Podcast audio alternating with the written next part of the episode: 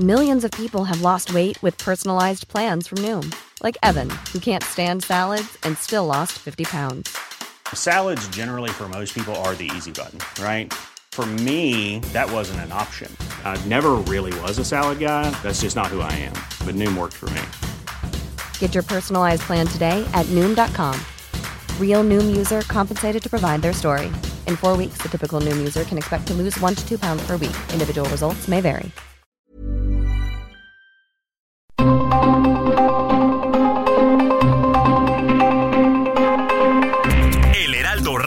Presenta Zona de Noticias con Manuel Zamacona.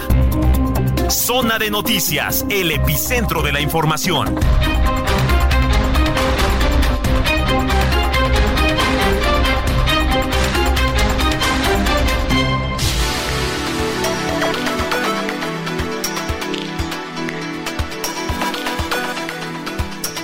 Son las 2 de la tarde en punto ya, tiempo del centro de la República Mexicana. Qué gusto me da saludarlos como cada fin de semana aquí a través de los micrófonos de Heraldo Radio. La frecuencia que usted sintoniza es el 98.5 de FM. Eso aquí en la zona metropolitana del Valle de México y también a lo largo y ancho de la República Mexicana, hasta donde tenemos alcance de norte a sur, de sur a norte, a través de las diferentes frecuencias locales eh, de Heraldo Radio. Bueno, también hay en Estados Unidos, eh, quien nos escucha eh, y nos ve a través de diferentes canales y frecuencias a través de nuestro partner que es Now Media Radio y Now Media Televisión. Bueno, pues tenemos un gran programa por delante, bastante actividad en la semana, noticiosa, entonces, pues además del resumen, le traemos todo lo de coyuntura local, nacional, internacional, deportes, cultura, espectáculos, gastronomía, medicina y más. Eh, ya está aquí Jorge Rodríguez. ¿Cómo estás? Nuestro coordinador de información. ¿Cómo estás, Jorge? Muy bien, Manuel. Y justo como comentas, eh, tenemos mucha información y principalmente de uno de los temas que me parece que es más sensible y que está más en la conversación de todas las personas, sobre todo en la Ciudad de México. Sí. Pero que está en todo el país sobre las corridas de toros. Es, es, es delicado. Bueno, no es delicado, es, es complicado más bien Sí. el tema, ¿no? es todo, por es todo un tema y lo comentábamos también desde la mañana. Es si prohibimos las corridas de toros, entonces ¿cuántas ot- otras cosas tendríamos que, que prohibir? Sí. Sí, Digo- efectivamente, porque, a ver, veo a, a muchos ambientalistas, a muchos protectores eh, de, de animales yendo a manifestarse, pero no los veo haciendo otra actividad que señalando más que a los toros. Entonces, ¿qué han hecho más por el país? ¿No? Bueno, eh, es un tema de conversación. Más temprano tuvimos entrevista con el diputado Jorge Gaviño, Mm. que es uno de los impulsores Sí. de este último amparo que trataba de suspender las corridas de toros. Y curiosamente nos decía que a pesar de que él proviene de una familia taurina, eh, en este momento se dio cuenta de que eh, son seres sintientes y que por eso está promoviendo esta, esta, este activismo para tratar de acabar con, acabar con las corridas de toros, que en realidad, pues como dices, es todo, es todo un debate. La gente que está a favor y la gente que está en contra. El señor Jorge Aviño, que tiene mucho tiempo también legislando y bueno, pues hasta este momento de, de su vida, ¿no? Se le ocurre defender a los animales. Pero en fin, eh, es un tema, ¿eh? Es un tema también. eh, eh, estuve en la semana con Mario Zulaika, el director de la Plaza México. Ahorita les vamos a presentar la entrevista y le vamos a marcar también a ver si, si nos toma la llamada para pues que nos explique bien qué va, porque, ojo, eh, sí se levantó la suspensión para este par de festejos, pero el día 7 también eh, se delega un tema importante para ver qué va a pasar. Así es, el 7 de febrero la jueza que promovió, que dio entrada a este amparo y que emitió la suspensión provisional, tiene que definir si da concede la suspensión definitiva Así es. y saber si de nueva cuenta se vuelven a suspender las corridas de toros en la Ciudad de México. Bueno, pues lo invitamos a usted a que participe con nosotros, arroba Samacona al aire, le repito, arroba Samacona al aire. ¿Qué opina sobre las corridas de toros? Eh, digo, eh, cada quien tiene su postura y sería muy bueno saber y leerlos también aquí a través de nuestras redes sociales. Bueno, pues sin más, cuando son las 2 de la tarde ya con cuatro minutos, aquí está Jorge Rodríguez con el resumen de noticias de la primera hora. Resumen inicial, lo más importante ocurrido hasta el momento.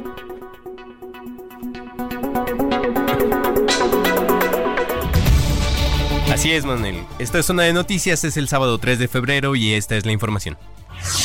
Autoridades federales de seguridad y el INE acordaron establecer un protocolo especial para dar seguridad a candidatos y candidatas, así como a partidos políticos que lo soliciten. A estos se les asignará una base de riesgo de acuerdo con un nivel de incidencia delictiva. La candidata de Fuerza y Corazón por México, Xochil Gálvez, escuchó a migrantes mexicanos, esto ayer durante su segundo día de actividades en Estados Unidos. El día de ayer me reuní con muchísimos mexicanos que trabajan en la central de abastos más grande del mundo aquí en Nueva York. De verdad, lo único que desean es regresar a México con seguridad. Y ayer un grupo de personas en la ciudad de Nueva York protestó en contra de la candidata Xochitl Galvez.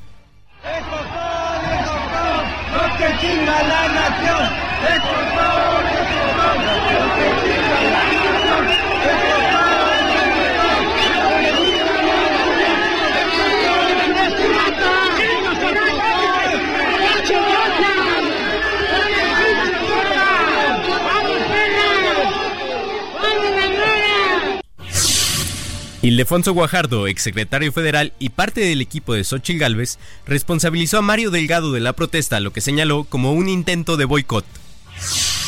Y el presidente nacional de Morena, Mario Delgado, respondió que si el pueblo no los quiere ni aquí, hay que tener poca vergüenza para esperar que alguien los apoye del otro lado de la frontera. La candidata de Sigamos Haciendo Historia, Claudia Sheinbaum, criticó el bono por 325 mil pesos que consejeros electorales del INE recibieron por motivo de su trabajo. Pues que no está bien. No tienen por qué los consejeros electorales tener un bono adicional a sus salarios, que de por sí ya son muy altos. ¿Por qué eh, los jornaleros agrícolas trabajan mucho y no viene un bono especial por parte del Instituto Electoral por trabajar mucho? Entonces ellos de por sí ganan mucho. Todos son recursos públicos no tiene ninguna razón de ser y no me parece correcto. En tanto, el candidato de Movimiento Ciudadano Jorge Álvarez Maínez criticó a los gobiernos del PAN, particularmente a los de Chihuahua y Guanajuato, por sus resultados en materia de seguridad. Lo que no te va a decir Maru es que Chihuahua junto a Guanajuato son dos de los estados más inseguros del país. Seguramente le va a echar la culpa a la federación y algo tiene de razón, que la estrategia es incorrecta. Pero tampoco te va a decir que esa estrategia inició con los gobiernos del PAN, de los que ella fue parte, y que continuó con el gobierno del PRI, que ahora es su aliado. Bueno, de hecho siempre lo ha sido, porque ella fue aliada política de César Duarte, uno de los gobernadores, es más, el gobernador más corrupto de la historia de Chihuahua. Eh, luego de que el ex secretario de Seguridad Pública de la capital, Manuel Mondragón y Calp, anunció que se sumó al proyecto de Santiago Taboada, el ex canciller de la República y ex jefe de gobierno, Marcelo Ebrard, consideró que la decisión de su ex colaborador es un error enorme. Un estimado de 150 mil choferes y transportistas convocaron a una manifestación para el próximo lunes 5 de febrero para protestar contra la inseguridad que viven. Se prevé que su manifestación paralice algunas de las principales vías de comunicación del país. Y en temas internacionales, en Argentina, el conjunto de reformas propuestas por el presidente Javier Milei para desregular la economía de ese país avanzó ayer en la Cámara de Diputados. La discusión de los más de 300 artículos de la iniciativa continuará el martes. Estados Unidos bombardeó milicias en Irak y Siria en represalia por el ataque de a una de sus bases militares en Jordania. Estos ataques habrían dejado alrededor de 40 muertos. Y El Salvador se prepara para mañana vivir elecciones en las que se prevé que el presidente Nayib Bukele sea reelecto. En los deportes, para los fanáticos del béisbol, ayer supimos que los Yankees de Nueva York regresarán a la Ciudad de México después de 56 años. Esto con dos juegos de exhibición contra los Diablos Rojos de México el 24 y 25 de marzo próximos. Información desde las calles de la ciudad en Zona de Noticias.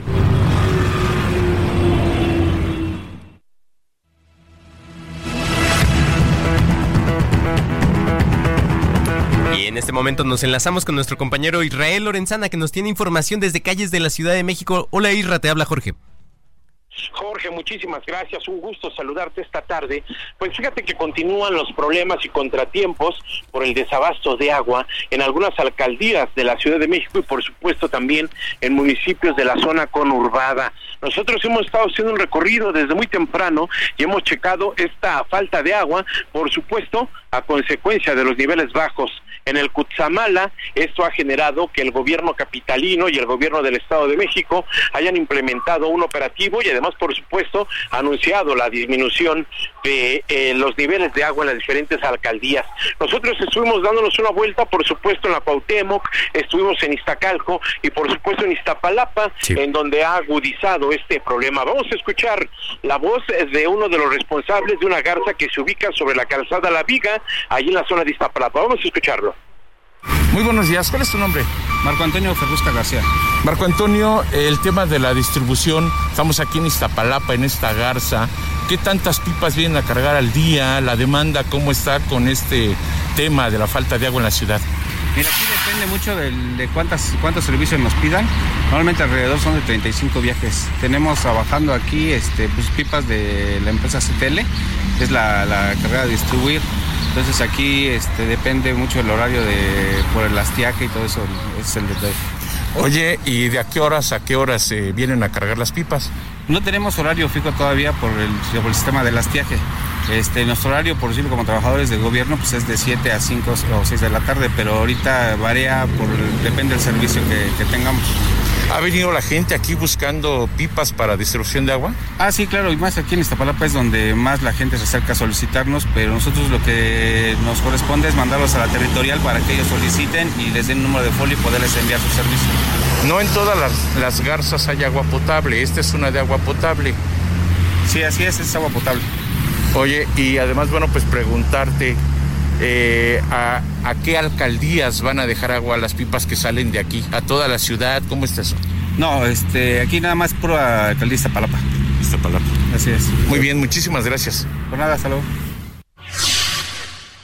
Pues acudar al agua eh, todavía continúa, por supuesto, el dispositivo de distribución de agua a través de pipas en las diferentes alcaldías y también en los municipios del Estado de México, propiamente Catepec, en donde tenemos este severo problema de falta de agua. Así que bueno, pues hacer conciencia y por supuesto a reciclar el agua. Por último, quiero informarte que en estos momentos tenemos movilización por parte de bomberos exactamente en las calles de Azteca y Costa Rica, a un costado del barrio Bravo de Tepito, la Plaza Oasis se volvió a prender, pero bueno, pues solamente fue basura, están trabajando los bomberos, no hay que acercarse a la zona y permitir el paso de los servicios de emergencia. Todo esto ocurre allá en la zona del barrio Bravo de Tepito de la alcaldía Cuauhtémoc. Pues es la información que les tengo esta tarde. Caray, nosotros sin agua, Isra.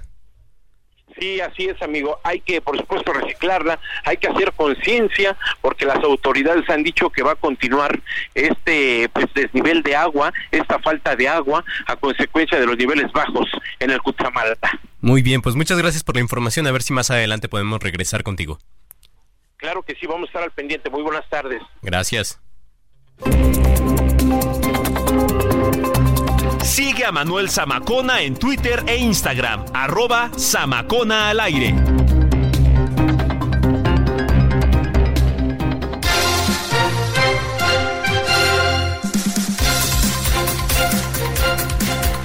Bueno, pues ya son las 2 de la tarde con 14 minutos, se va a devolver el tiempo.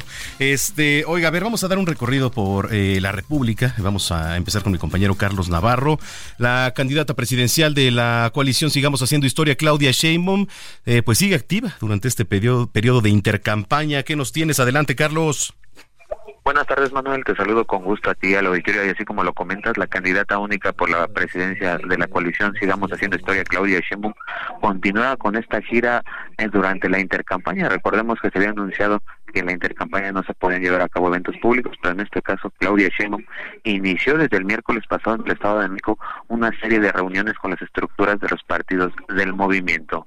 El jueves estuvo presente en Zacatecas y Aguascalientes y ayer también llevó a cabo visitas en los estados de la República. Hoy inició en Michoacán, donde se reunió con las estructuras de movimiento y también con el gobernador Alfredo Ramírez Ledoya. Ahí, con los medios de comunicación, dijo que la elección del 2 de junio de 2024 será una elección pacífica. Escuchemos. Doctora, doctora, ¿ve las condiciones de seguridad para que se lleven las elecciones? Sí, totalmente. Pese a los hechos de violencia que se han registrado en contra Sí, va a actuar ahí la Secretaría de Seguridad Pública Federal en coordinación con el Estado. Y son focos en algunos lugares, pero va a ser una elección pacífica. El interior del movimiento en Michoacán hay unidad después de algunos señalamientos por la disputa de las candidaturas a los cargos de elección popular. En unos momentos, Claudia Sheinbaum estará llegando aquí a Zapopan, Jalisco, donde se va a llevar a cabo un foro de educación media superior que, en el que estará participando en los denominados diálogos por la transformación. En estos momentos hay una serie de ponentes que están planteando diversos temas será con 10 minutos que Claudia Sheinbaum. Arriba aquí estará presente Juan Ramón de la Fuente, que es el coordinador de los diálogos por la transformación, y también Rosaura Ruiz, quien es la encargada del tema de educación superior, justamente los diálogos por la transformación. Después de esto, Manuel, mañana estará en Nayarit y Colima y cerrará esta gira de ocho estados desde jueves a domingo en esta intercampaña, Manuel. Bueno, pues vamos a estar muy pendientes, vamos a estar pendientes. Se escuchaba un poco mala, ¿no? De la garganta Claudia Sheinbaum, Carlos. Sí, Manuel, ayer este, tuvo varias ponencias, estuvo en San Luis Potosí, estuvo en Guanajuato hablando con las estructuras, fueron alrededor de tres ponencias que llevó a cabo y además un par de paneles con los medios de comunicación. Está, está agotando la voz, pero pues sigue en este recorrido por el país, Manuel. Bueno, te mando un abrazo y estamos pendientes. Claro que sí, estamos pendientes. Buen día. Gracias, Carlos Navarro, con información de Claudia Sheinbaum. Eh, um, vamos a escuchar un inserto y le platico de qué se trata. Jugar con el miedo me parece que es una gran irresponsabilidad de los políticos. Cuando estuve en la ONU, en el Consejo de Seguridad, fue muy interesante y algún día les dije a los miembros del Consejo de Seguridad, acuérdense que soy psiquiatra y estoy tomando muchas notas. A ver, eh, Hola, esto, estamos una vez. más. esto que, que- que escuchamos fue un fragmento del episodio 10 del podcast La Neta con Tatiana y los Vocerones, que bueno, pues es un podcast que se publica cada jueves en diversas plataformas de streaming como YouTube, Spotify. Eh, en esta entrega, la exsecretaria de Economía del Gobierno de México pues se profundiza sobre los diálogos por la transformación encabezados por el ex rector de la UNAM y ex embajador de México ante Naciones Unidas. Bueno, estos diálogos enfatizan la importancia de escuchar, de preguntar, interactuar y construir espacios de convivencia. Incluso en este, en este episodio se desarrolla pues el papel que juegan las emociones en la vida pública y privada. Así que eh, si quiere estar pues más enterado de lo que tomadores de decisiones viven, pues eh, póngale ahí, póngale ahí en su celular o en YouTube, en Spotify, al episodio 10 de La Neta con Tatiana y los vocerones. Oiga, eh, vamos a, con mi compañero Jorge Almaquio que nos tiene información de Xochitl Galvez. Adelante, Jorge. Amigos, en su segundo día de actividades en Estados Unidos, Xochitl Gálvez afirmó a los mexicanos residentes que es una mujer de palabra y señaló que trabajará para recuperar la confianza en el país aplicando el Estado de Derecho. Galvez Ruiz, quien sostuvo diversas reuniones con organizaciones sociales que apoyan a migrantes, estudiantes, profesionistas y jóvenes emprendedores mexicanos que radican en el país vecino del norte, empeñó su palabra para mejorar a México. Cuando tú firmas un acuerdo, la palabra se debe cumplir y yo soy una mujer que cumple la palabra, soy una mujer que cumple lo que firma. Tengan la certeza que para mí recuperar la confianza es clave, garantizando el Estado de Derecho más allá de tus posturas personales, expresó. En su segundo día de actividades por Nueva York, la senadora panista con licencia expresó su preocupación por el futuro del sector energético en México y la fallida estrategia de seguridad implementada por el gobierno federal que ha perjudicado a cientos de familias mexicanas, dijo. También reconoció que fue favorable para el sector eléctrico el fallo que dio la Suprema Corte de Justicia de la Nación sobre declarar inconstitucional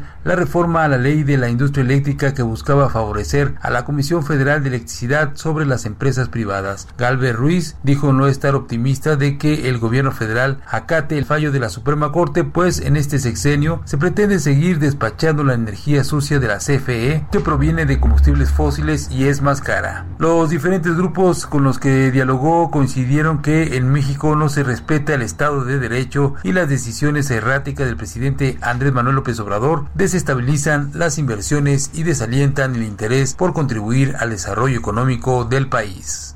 El reporte que les tengo. Gracias por la información, Jorge Almaquio. Oiga, a ver, le platico. Allá en Chiapas, el municipio de Chicomozuelo fue el escenario de un nuevo tiroteo entre grupos criminales donde los pobladores pues han denunciado amenazas para sumarse a El Maíz, que es la célula del cártel Jalisco Nueva Generación que pues está operando desafortunadamente en esta zona. Adelante, Lisset Cuello. ¿Qué tal? Saludo con gusto al auditorio e informarles que entre llantos y lamentos habitantes del municipio de Chicomucelo escucharon el tiroteo entre dos grupos del crimen organizado que lideran la zona sierra de Chiapas. Este jueves, habitantes de tres comunidades de este municipio salieron en desplazamiento forzado en las últimas horas debido a las amenazas por parte de los integrantes del grupo social Maíz, presuntamente vinculado al cártel Jalisco Nueva Generación. Son pobladores de las comunidades Nuevo Sinaí, San Antonio el Locotal y Cuatro Caminos, quienes este jueves abandonaron sus hogares. denunciaron a través de videos difundidos en redes sociales que la organización social inició con el reclutamiento forzado y ha obligado a los habitantes a unirse a sus filas.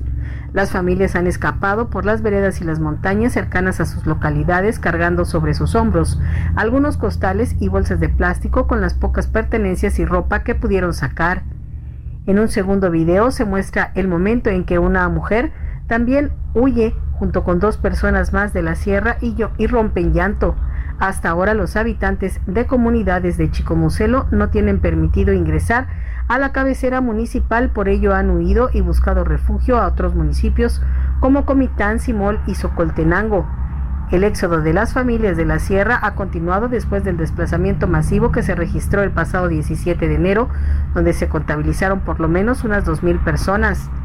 Hasta ahora las autoridades no han manifestado su postura con respecto al desplazamiento masivo de las familias de la zona sierra, quienes comenzaron a vivir este calvario desde 2021 y que en este año los hechos delictivos van en aumento.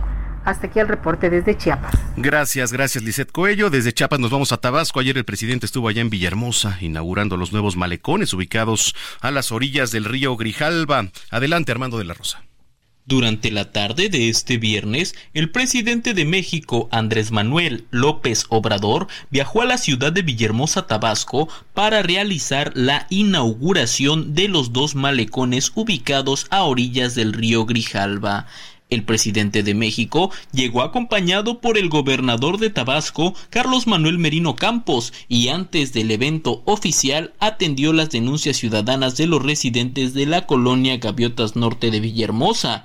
El evento inaugural comenzó minutos después de las seis de la tarde y el presidente de México aseguró que desde que tomó posesión del cargo no ha viajado a Europa. Sin embargo, sostuvo que ciudades como París, Roma, Londres y Florencia tienen malecones sumamente bellos, por lo cual decidió mandar a construir los nuevos malecones de la ciudad de Villahermosa, los cuales están ubicados en la zona centro de Villahermosa y en la colonia Gaviotas Norte. No obstante, el presidente de México también aprovechó para informar que antes de que culmine su administración elevará a rango constitucional la pensión para adultos mayores y personas con discapacidad. Además, buscará aumentar el salario de policías, enfermeras y maestros.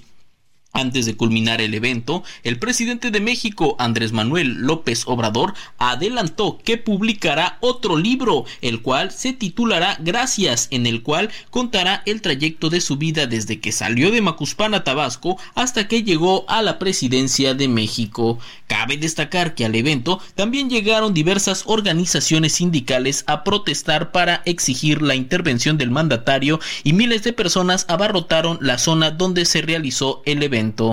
Informó desde Tabasco Armando de la Rosa, Heraldo Media Group. Bueno, pues esta es la información. Gracias, Armando de la Rosa. Oiga, quien estuvo de festejo el pasado jueves primero de febrero fue el cantautor británico Harry Styles, quien cumplió 30 años y por eso pues estamos escuchando uno de sus grandes éxitos, Acid Was, que forma parte de su disco Harry's House, lanzado en el año 2022. Con esto hacemos una pausa. Eh, regresando le voy a regalar boletos para que mañana, si no tiene plan, se lance a las luchas. Eh, le voy a dar el número en cabina, entonces esté muy pendiente. Y más regresando aquí a Zona de Noticias a través de la señal de Heraldo Radio. Soy Manuel Zamacona, volvemos. Vamos a una pausa y regresamos con Manuel Zamacona a Zona de Noticias.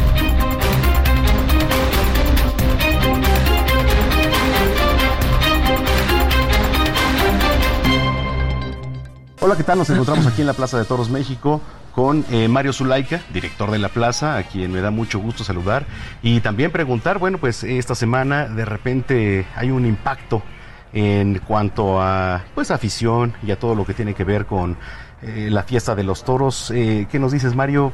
¿Cuál es la postura? Bueno, primero que nada, muchas gracias por este espacio y la verdad es que nos toma con mucha sorpresa y nos parece increíble que una juez de, distrito haya firmado una suspensión y haya anunciado una suspensión provisional, que esto vale la pena recalcar que es una suspensión provisional, y pase por alto una decisión que se tomó el pasado 6 de diciembre en la segunda sala de la Suprema Corte de la Justicia de la Nación, la máxima instancia de nuestro poder judicial en este país, en donde este caso ya se había resuelto, ya tenía una resolución, y es por eso que pudimos eh, anunciar estos nueve carteles, estos nueve eventos taurinos que, que empezamos a celebrar el pasado domingo 28 con un exitazo y lleno en la monumental Plaza de Toros México. Entonces, pues sí nos toma por sorpresa. Creemos que un grupo de activistas eh, quiso sorprender a esta juez con información eh, irregular en, una admisión de un amparo que no cumple ni siquiera con los requisitos de la ley de, de amparo para, para poder eh, provocar esta suspensión provisional. ¿Lo ves con algún interés político, Mario? Pues mira, yo la verdad es que no sé si sea interés político o no, simplemente creo que el diputado Gaviño eh, oculta información, creemos que está mal fundamentada su, su, su argumentación y no tiene tanto soporte, ya que al final nos enteramos que esta organización civil se obtuvo su, su acta constitutiva el 25, el pasado 25 de enero. No podemos creer que, ni siquiera eh, se hayan preocupado por los animales hace apenas unas semanas. Entonces, en realidad, eh, ya, ya son, son ganas de, de dañar a la fiesta taurina. Hay una demostración magnífica de que la tauromaquia está viva con este lleno que, tuvimos el domingo pasado. Se vio, se vio que la tauromaquia pues es eh, más que presente aquí en la Ciudad de México. ¿Qué mensaje para la afición, sobre todo porque eh, siguen anunciados los carteles, siguen los boletos, Mario? ¿Qué mensaje para la afición? Mira, en realidad nosotros Evidentemente, el día de ayer presentamos una queja sobre esta admisión del amparo. Eh, esta queja y este procedimiento tiene que cumplir 48 horas para que podamos tener una respuesta. Entonces, el día de mañana estamos convencidos que la sensatez y la cordura de las autoridades va a prevalecer, se va a reconocer la sentencia que ya hubo de la Suprema Corte y mañana podemos tener este, este revés de esta suspensión provisional y por, eso mismo le, le quiero, quiero aprovechar para decirle a los aficionados que tienen sus boletos y al público en general que tengamos paciencia. Los- las corridas en sí no están suspendidas hasta el día de hoy, no, no las vamos a cancelar hasta que mañana tengamos una resolución. Nosotros como empresa hemos siempre sido muy responsables y muy formales y respetuosos de cualquier dictamen de las autoridades y sea favorable o no para la tauromaquia, así lo, así lo seguiremos haciendo. Ha sido respetuoso la empresa y ha sido respetuosa también la afición. Sin embargo, pues este domingo quienes no fueron respetuosos fueron un grupo, ¿no? De activistas. Eh, es importante también señalarlo porque eh, pues es una queja y es eh, una señalización importante hacia la gente, ¿no? Que, que viene a, des- a disfrutar de un espectáculo familiar. No, sin duda. Creo que la convivencia entre todos nosotros, entre los seres humanos, entre los mexicanos, sabiendo que es un país demo- democrático, plural, el respeto a la ideología, a las creencias, tiene que prevalecer. Las manifestaciones no estamos en contra de que se realicen siempre y cuando se guarden las líneas de cordura y de respeto. Evidentemente el domingo pudimos ver que se rebasaron estas líneas teniendo agresiones a personas de tercera edad, a niños, a familias, al público en general, locales comerciales aledaños a la plaza, al mismo inmueble y nosotros evidentemente que, que, claro tomaremos acciones legales y agotaremos todas las instancias y nuestros recursos de manera firme y contundente para, para, para sentenciar a quienes resulten responsables de estos daños. Los carteles siguen, la venta sigue. Sí, por lo pronto, hasta que no tengamos una notificación formal. Sigue a Manuel Zamacona en Twitter e Instagram, arroba Zamacona al aire.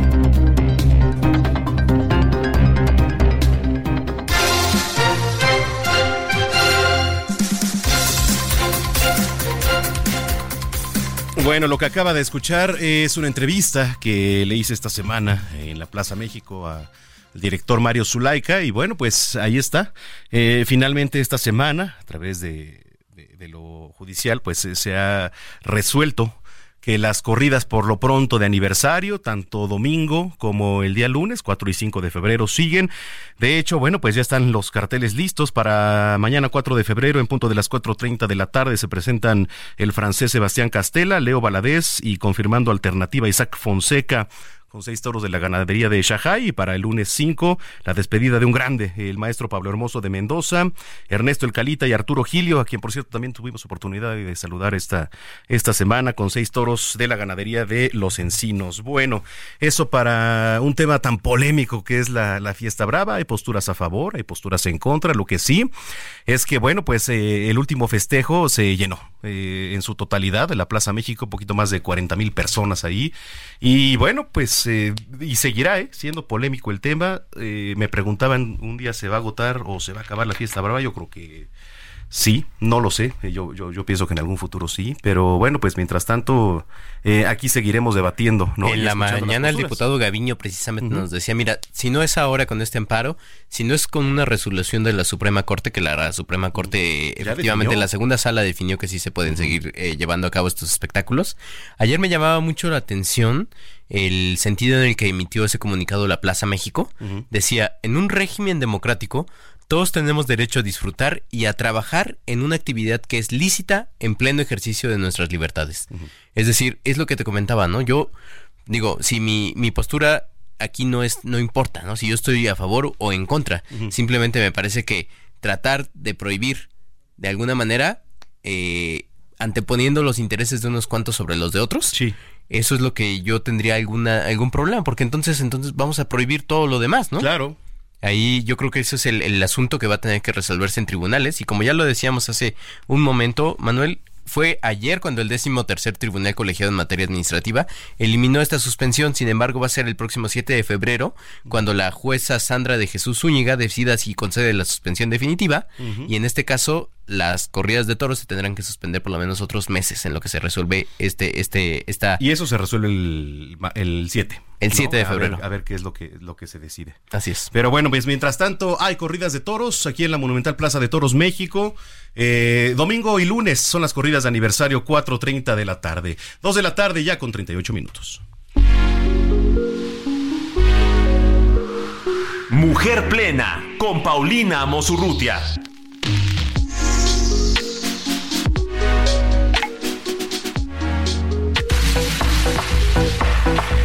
Bueno, pues a quien me da mucho gusto saludar como siempre es a mi querida Paulina Amosurrutia. ¿Cómo estás, Pau?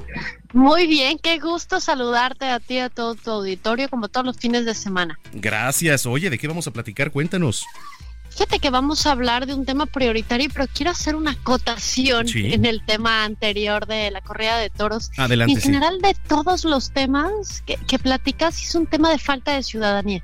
Es decir, todos podríamos expresarnos siempre y cuando no afectemos al otro. Y me llama la atención cómo eh, hay manifestaciones en contra de la corrida de toros fuera de, de la Monumental Plaza México, pero agrediendo a las personas. Exacto. ¿En qué momento la expresión eh, oral o de cualquier tipo tendría que a- eh, eh, estar en contra de otra persona. Es decir, eh, nos falta muchísimo ejercicio de ciudadanía en México en donde la democracia es que haya diferentes opiniones que conversan en conjunto con un común denominador que es el respeto. Entonces, más allá de que estemos de acuerdo o no con las corridas, es tenemos que estar de acuerdo con que todas las voces se escuchen, pero con un rigor de respeto intermedio. Creo que es la palabra, no está pasando en este y en otros temas. Es la palabra principal, el respeto, porque sin, sin el respeto no hay nada. Me tocó ver eh, cómo agredían a personas de Sí. la tercera edad, a niños, y eso no,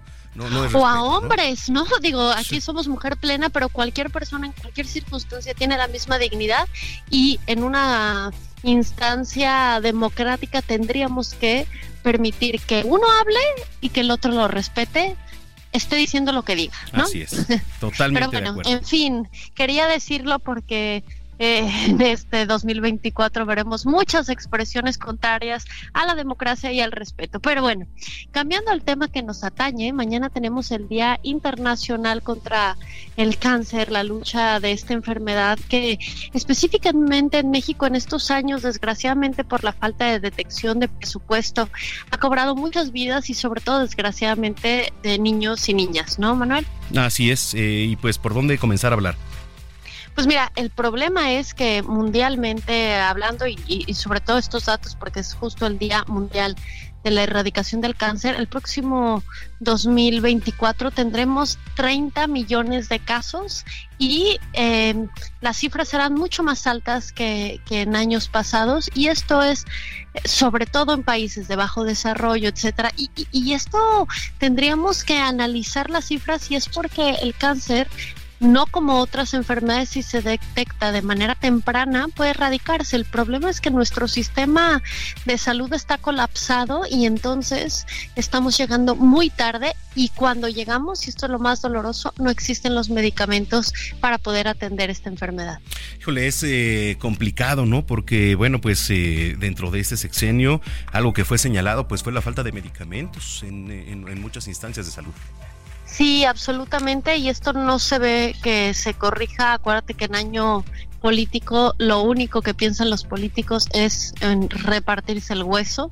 Entonces no tendremos desgraciadamente mucha esperanza para este año, pero yo quería enfocar este tema en los familiares, ¿no? Creo que el cáncer es de estas enfermedades que afecta familiarmente toda la dinámica de hijos, hijas y, y, y, que si usted tiene a alguien cercano con este padecimiento, sí está para apoyar al enfermo, pero acérquese a, a, la familia y haga estas redes de apoyo que son indispensables, no solo en temas económicos que claramente desbalancean a cualquier familia, sino en ayuda de cuidados de los más pequeños, de soporte emocional, porque realmente son enfermedades que, que, que, duran meses y que una familia sola, sin ayuda de los demás, eh, merma muchísimo su calidad de vida emocional y, claro, física y económicamente hablando. Totalmente. Híjole, bueno, pues eh, creo que hablar de, de, esto es bastante importante, ¿no? Mundial contra, contra el Cáncer, que es una enfermedad que además, eh, Pau, psicológicamente afecta demasiado eh, a todas las familias. Fíjate que me llamaba mucho la atención ahorita que decía psicológicamente hablando que las cuatro, los cuatro tipos de cánceres más comunes son el cervicouterino, el de próstata, el de colon y el de mama. Y si pensamos, tres de cuatro son de los órganos reproductores femenino o masculino que, que, no vamos al especialista o no hacemos estudios salvo que veamos un tema de gravedad, ¿no? Sobre todo los hombres. y las mujeres no van al ginecólogo, uh -huh. los hombres mucho menos van a, a, a, su especialista. Y tenemos que generar esta cultura de prevención. Claro está que es complicadísimo cuando no hay ni, ni medicinas para las enfermedades básicas, pero sí los chequeos, eh, eh, el, el tocarse y el buscar información para poder prever, creo que será la única herramienta que tendremos, por lo menos en el 2024, cuando el gobierno hace caso omiso a estos temas. Yo creo que nos que tendríamos que quedar con estos dos puntos específicos. Uno, en la detección temprana y el cuidar de nosotros y de nuestras familias. Y dos, si tenemos una persona cercana con cáncer, sí apoyar a la persona con cáncer, pero sobre todo apoyar a la familia, a los cuidadores principales que están siendo heroicos en una situación que no esperamos ninguno de nosotros. Totalmente, qué interesante lo que platicas, Pau. Oye, la gente que te viene escuchando a esta hora de la tarde, ¿dónde te puedes seguir en las redes sociales? Pues Pau Amosurrutia en X y Paulina Amosurrutia en todas las demás redes sociales. Andamos sumamente activos últimamente. Sí. Un poco más politizados, ya sabes. El 2024 a todos nos pone, nos levanta ese chip yo diría ciudadano, porque nos toca a todos hablar de ello, pero bueno, ahí nos veremos y volviendo al tema democrático, escuchando todas las voces, siempre con respeto, ¿no? Porque en las redes sociales, no sé si te pasa, Manuel, que la gente como que se desenmascara, ¿no? O sea, empiezan Mira. a decir y escribir cosas horrorosas solo porque no los ves, en fin, sí. falta de ciudadanía y de educación. Y fíjate que, a ver, las redes sociales eh, creo que están muy marcadas, ¿no? Por ejemplo, Instagram y Facebook eh, de alguna manera son similares, ¿no? En cuanto a exposición, sí. por ejemplo, un poco más de imagen, ¿no? Pero esa imagen también crea de repente ciertas envidias o, o son aspiracionales, ¿no? Finalmente, ¿no? Porque él tiene y porque sí, bueno, eh, retratas lo, lo, más positivo. Si te metes a antes Twitter, hoy X, por ejemplo, sí, es la es red más tóxica que hay.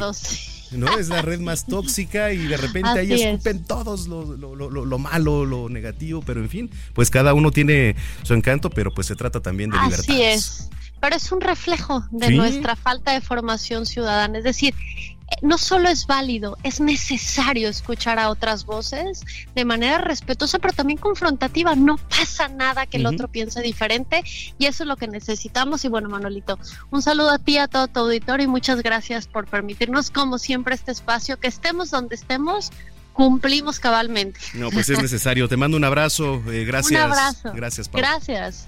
Es Paulina Amos Urrutia aquí en eh, Zona de Noticias, eh, muy interesante. Son ya las 2 de la tarde con 46 minutos. Recomendaciones culturales con Melisa Moreno.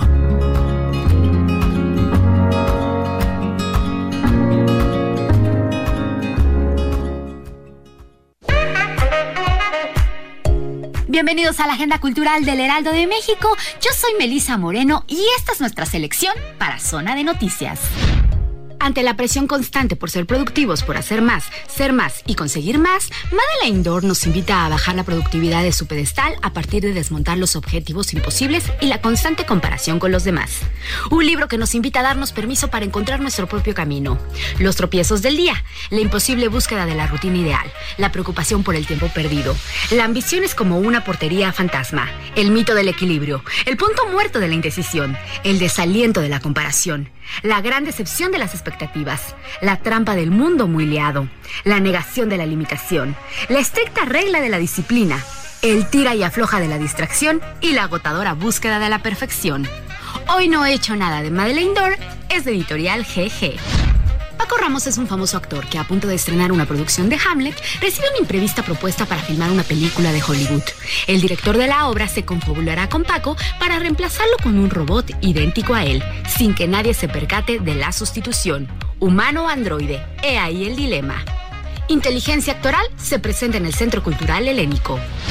Beatriz González es una de las pintoras latinoamericanas vivas más reconocidas en el circuito del arte contemporáneo y uno de los referentes claves de la cultura de su país, Colombia. Guerra y Paz, una poética del gesto, es una revisión original de la obra de González. Se trata de la primera exhibición monográfica de la pintura que se realiza en nuestro país y ofrecerá al mismo tiempo un panorama de su trabajo y una investigación original de su aproximación a la figura y los gestos como un vehículo de comunicación emocional. Beatriz González, Guerra y Paz, una poética del gesto, se puede visitar en el MUAC hasta el 30 de junio. Esta fue la agenda cultural de esta semana. Yo soy Melisa Moreno y me encuentras en arroba melisototota. Nos escuchamos la siguiente.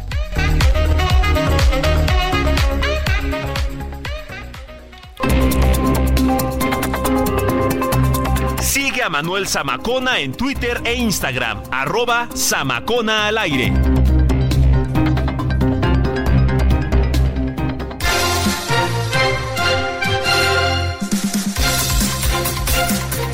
Bueno, dos de la tarde ya con 49 minutos. Eh, le quiero platicar esta semana durante su informe de 200 días al frente de la capital.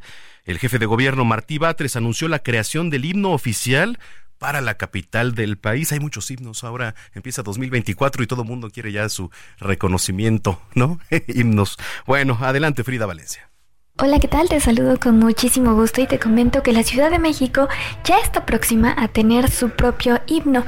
Este estaría a cargo de la Secretaría de Cultura Local, tal como lo confirmó el jefe de gobierno Martí Batres Guadarrama. En conferencia de prensa desde el Museo de la Ciudad de México, el mandatario capitalino señaló que dicha insignia fue solicitada por la propia población, quienes, claro, buscan tener un mayor símbolo de identidad como capitalinos. En los recorridos, dijo, por la ciudad, es donde le han pedido que, pues, la ciudad tenga su propio símbolo, su propio himno y también su propia bandera, por lo que se decidió poner manos a la obra en este tipo de asuntos.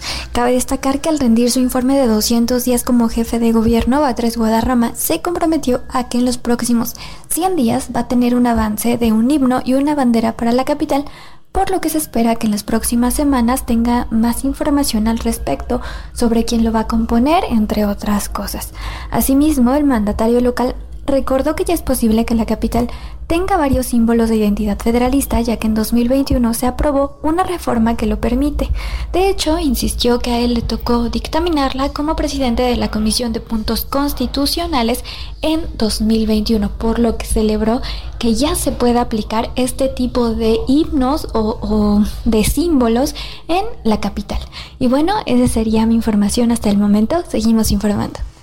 Muchas gracias por la información, eh, Frida Valencia. Mire, ya sabe, como todos los días, pues hay efemérides, ahí se conmemora algo. Y yo quiero mandarle un abrazo a todos los abogados porque hoy es Día Internacional del Abogado. Hoy tres, sí, a nuestro amigo Julio Jiménez, por supuesto, a Mauricio Traín, a Rafa Arenas, a bueno, no, Rafa Arenas es contador y no es abogado, pero también les mandamos un abrazo. Julio Jiménez, cómo no, este 3 de febrero se celebra el Día Internacional del Abogado. Y bueno, pues con el objetivo de reconocer la labor de los hombres, de las mujeres, de leyes que trabajan para conseguir, pues así dice, un mundo más justo y así debe de ser. Eh, se pretende destacar la notable importancia de los abogados en defensa jurídica a personas, la tramitación de procesos administrativos, mediación de negociaciones, los conflictos laborales y mire, entre tantas otras competencias, ¿no? Em, ahí le va. Algunos datos, ¿no? En tal sentido, se especializan en, las diversas ramas, el derecho administrativo, el derecho constitucional, derecho penal, procesal, laboral, tributario, civil, mercantil, comercial, en fin. Pero bueno, pues eh, muchas, muchas felicidades. Eh, a ver, por acá dice, hay que conocer algunas frases célebres dedicadas a estos grandes profesionales de la justicia y el derecho de los, de los abogados. Dice, un abogado es una persona que escribe un documento de diez mil palabras y lo llama resumen. Pues sí, otra por acá. Los abogados son hombres que contratamos para protegernos de los mismos abogados. Dice otro, el compromiso es el mejor y más económico abogado. a algunas personas no les gustan los abogados hasta que los necesitan, pues sí, es una realidad, ¿eh? de verdad. Bueno, eh, muchas felicidades y un abrazo a todos los abogados que nos vienen escuchando. Oiga, mmm, les tengo boletos para las luchas para que se vaya mañana al Consejo Mundial de Lucha Libre, porque la mejor lucha libre del mundo es la del Consejo Mundial. A ver, apunta el número, ahí le va: eh, 55 80 68 11 58, le repito, 55 80 68 11 58. Eh, mire, mande quiero ir a las luchas y su nombre completo, por favor. No llame porque no hay quien le pueda contestar, nada más mande WhatsApp con su nombre completo y eh, quiero ir a las luchas, por favor. Eh, ahí está el número. Ah, tengo cinco pases dobles, cinco pases dobles para que se vayan mañana a la, a la Arena México, ¿no? Entonces, bueno, pues ahí está. Oiga, vamos a seguir con, con, las rolas antes de irnos a la pausa. Ahora vamos a escuchar Set Fire to the Rain, que es uno de los éxitos de la cantautora británica Adele quien el pasado 31 de enero anunció pues una serie de conciertos allá en Alemania y generó pues expectativas sobre una posible, posible gira mundial. Este tema forma parte de su disco 21 lanzado en el año 2010. Está usted en el lugar correcto, que es zona de noticias. Regresando, ya está nuestra querida chef Paulina Abascal. Eh, vamos a platicar también tecnología con Juan Guevara, cambios en WhatsApp eh, y en las plataformas de streaming. Le quiero platicar de qué se tratan, deportes y más. Ya volvemos.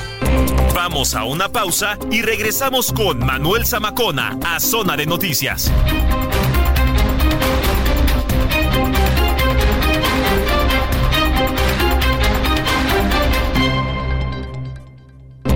Ya estamos de regreso en Zona de Noticias con Manuel Zamacona por el Heraldo Radio.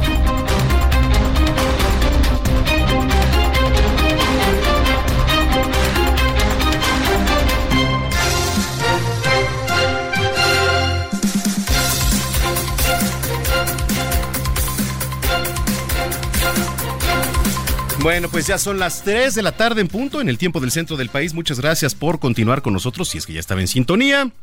Si lo acaba de hacer, bienvenida, bienvenido a este espacio de noticias a través de la señal de Heraldo Radio. Mire, eh, ya le platicaba que hoy 3 de febrero se celebra Día Internacional del Abogado. Y mañana, mañana para que estemos pendientes Día Mundial contra el Cáncer, que ya le hemos entrado al tema con Paulina Mosurrutia, Día Internacional de la Fraternidad Humana, y bueno, pues entre otras efemérides que ya le estaremos platicando. Oiga, quiero que se pongan en contacto con nosotros, arroba Samacona al aire, le repito, arroba Samacona al aire y también en... Hi, I'm Daniel, founder of Pretty Litter. Did you know cats tend to hide symptoms of sickness and pain? I learned this the hard way after losing my cat, Gingy. So I created Pretty Litter, a health monitoring litter that helps detect early signs of illness by changing colors, saving you money and potentially your cat's life. Pretty Litter is veterinarian developed, and it's the easiest way to keep tabs on your fur baby's health right at home. Go to prettylitter.com and use code ACAST for 20% off your first order and a free cat toy. Terms and conditions apply. See site for details.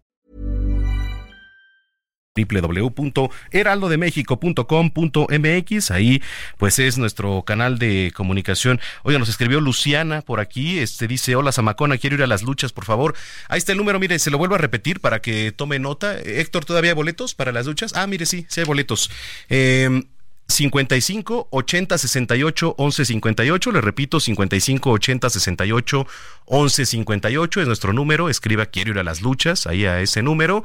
Y este, pues el boleto ya lo tienes, mi, mi querida Luciana. Nada más mándanos un mensaje y yo te regalo dos, eh, dos boletos para que te vayas mañana a ver eh, un gran espectáculo a la Arena México. Bueno.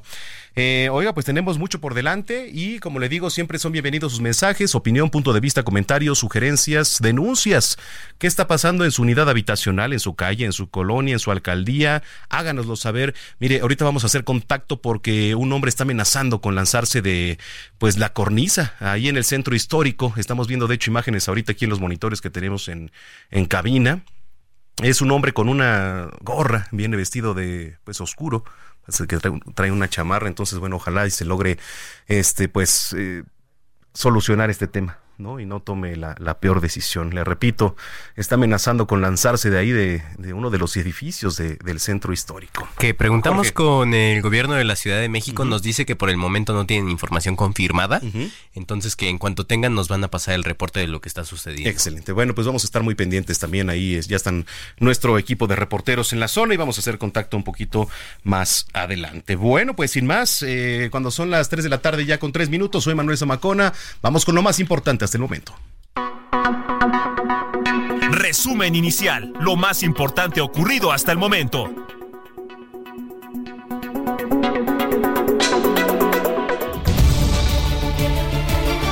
Le platico que autoridades federales de seguridad y el INE acordaron establecer un protocolo especial para dar seguridad a candidatos y candidatas y partidos políticos que lo soliciten.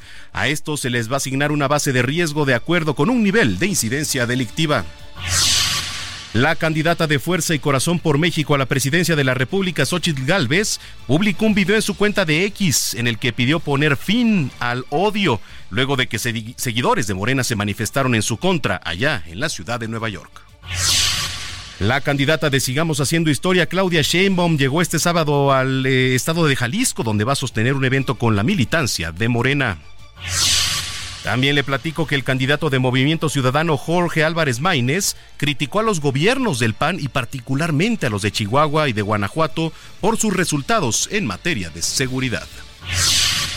Luego de que el ex secretario de Seguridad de la capital, Manuel Mondragón y Calva, anunció que se sumó al proyecto de Santiago Taboada, el ex canciller de la República y ex jefe de gobierno, Marcelo Ebrard, consideró que la decisión de su ex colaborador es un error enorme. Un estimado de 150 mil choferes y transportistas convocaron a una manifestación para el próximo lunes 5 de febrero para protestar contra la inseguridad que viven. Se prevé que su manifestación paralice algunas de las principales vías de comunicación en todo el país. Vamos a temas internacionales. Una caravana de camionetas y casas rodantes se manifestó desde esta mañana en la frontera con México para protestar por lo que denominaron la invasión migratoria, que pues dicen afecta a Estados Unidos. Hoy en los deportes, el Barcelona derrotó al, a la vez con goles de Robert Lewandowski, eh, Gundogan y Víctor Roque. Oiga, bueno, pues le adelantaba, vamos a las calles de la capital. Mi compañero Israel Lorenzana nos tiene información desde las calles. ¿Qué está pasando, Israel? Manuel Zamacona, gracias. Pues un sujeto intenta arrojarse desde lo alto del edificio de gobierno, este que se ubica a un costado de la avenida 20 de noviembre aquí en la plancha del Zócalo Capitalino. Esto, Manuel, ha generado movilización por parte de los servicios de emergencia. Bomberos están trabajando en estos momentos. Ha llegado una unidad telescópica con una escalera gigantesca para intentar dialogar con este hombre que hasta el momento se desconoce exactamente qué es lo que pide. Algunas personas señalan que se puede tratar de un trabajador, pero bueno, pues es una versión todavía no confirmada por las autoridades del gobierno de la ciudad. Lo que sí es evidente, bueno, pues ya está el personal de bomberos con una grúa telescópica para intentar dialogar y persuadir a este hombre para que baje de lo alto de esta cornisa aquí en el edificio de gobierno de la Ciudad de México. El circuito Plaza de la Constitución, bueno, pues está cerrado por elementos policíacos, están laborando los servicios de emergencia, ya que este sujeto, pues aparentemente, Manuel, todavía no lo tenemos confirmado, pues amenaza con arrojarse al vacío. Pues Manuel Zamacona, lo que ocurre aquí en el edificio de gobierno, exactamente un costado de la avenida 20 de noviembre. Sí, ah, eso es lo que te iba a preguntar. No es el antiguo palacio del ayuntamiento, sino el edificio de secretarías que está al lado, ¿no? Es correcto, Manuel. correcto. Bueno, pues eh, por favor, eh, nos enlazamos contigo en, en, unos minutos para que nos actualices y ojalá pues todo se vea por la mejor vía. Claro que sí, está este momento, Manuel, está en calidad de desconocido, no sabemos exactamente qué es lo que pide o por qué se subió ahí. Algunas personas dicen que estaba trabajando, pero por supuesto es imposible que llegue a ese punto. Claro. Es muy peligroso. Ya los bomberos están intentando llegar hasta ese lugar, Manuel. Híjole, bueno, pues ojalá, ojalá lo logren y tome la mejor decisión esta persona. Gracias, Isra. Seguimos al pendiente. Buenas tardes. Muy buenas tardes, Israel Lorenzana. Gastrolab, pasión por la cocina, con Paulina Abascal.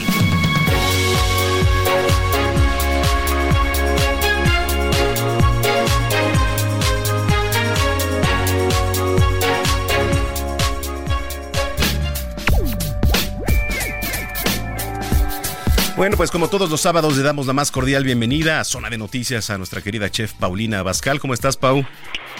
Manuel, me da mucho gusto saludarte a ti y a todos los que probablemente nos escuchan. Muchas gracias. ¿Dónde andas? ¿Qué nos vas a preparar? Hoy les voy a preparar un chia pudding, que ya sabes que la chía pues tiene muchísimos beneficios para la salud, entre ellos que tiene muchos omegas, que además está cargado de antioxidantes y que bueno, pues es muy rico, muy bajo en calorías y esta receta les va a fascinar. Me parece excelente. Estamos listos. Mira, vamos a utilizar medio litro de leche de coco Ajá.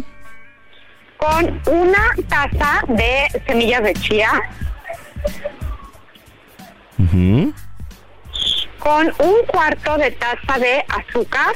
Ya puede ser que lo puedan sustituir por miel de maple, por azúcar de coco, por azúcar de dátil o por azúcar normal o algún tipo de endulzante como el monk.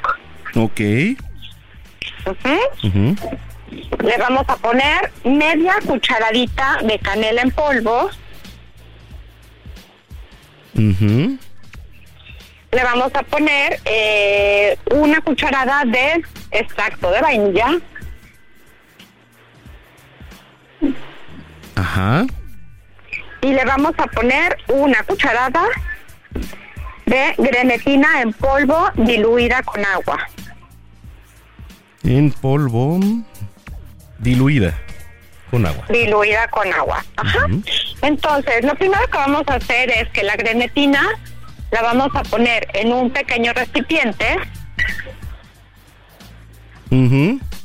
y le vas a poner cinco cucharadas de agua a temperatura ambiente normal. De agua a temperatura. Ujú. Ambiente. Y lo vas a dejar ahí que se quede eh, a que toda la grenetina tome la cantidad de agua que necesita y se empiece a activar. Se va a poner una como masa dura eso está bien. Ok.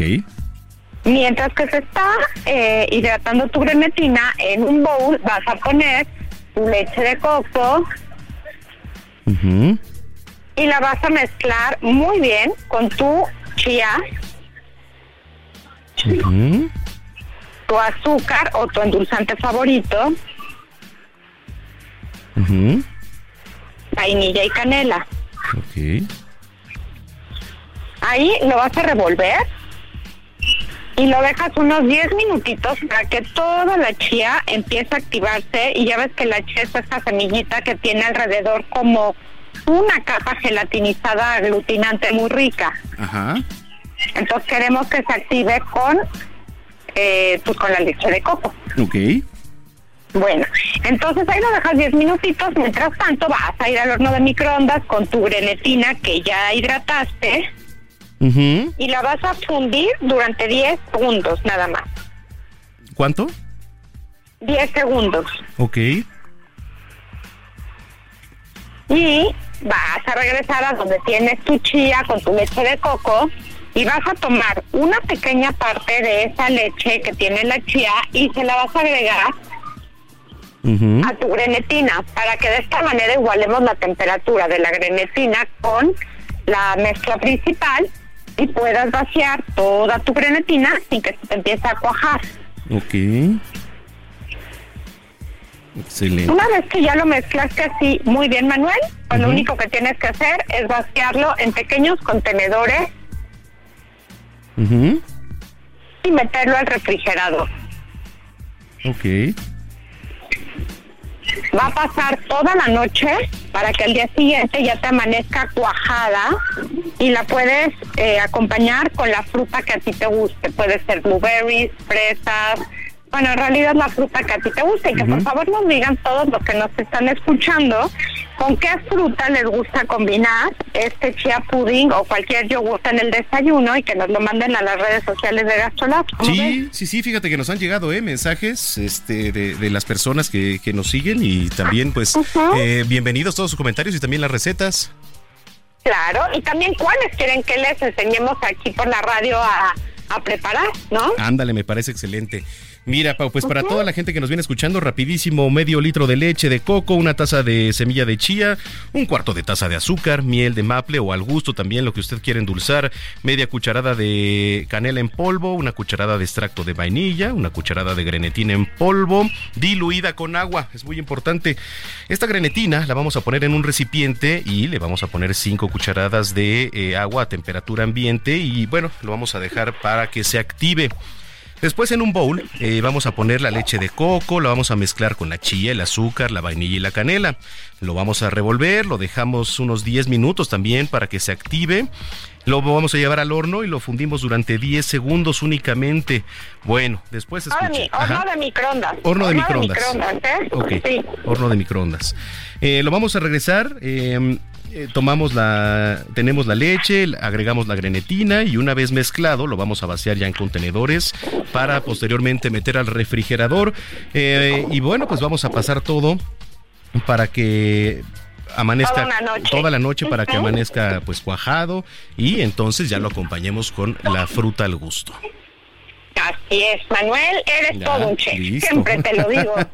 ¿Eh? Muy bien, oye, y esta y más recetas en donde las encontramos en redes sociales y por supuesto también te vemos. Ay, gracias. Pues ya saben que estamos lunes, miércoles y viernes al estilo de Paulina Bascal por el canal 8 de televisión abierta, Sky e Easy. De la misma manera y en los mismos canales martes y jueves por Gastrolab.